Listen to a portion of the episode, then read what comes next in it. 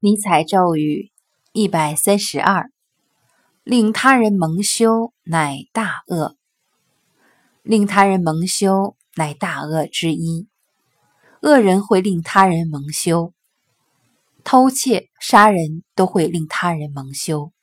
暴力自不用说，即便是在小小的争吵中，他们也会使用侮辱的对方的词语。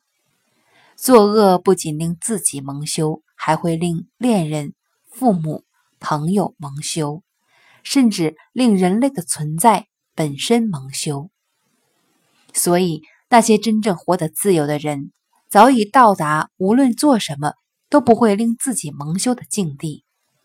他们自然也不会令他人蒙羞。选自《快乐的知识》。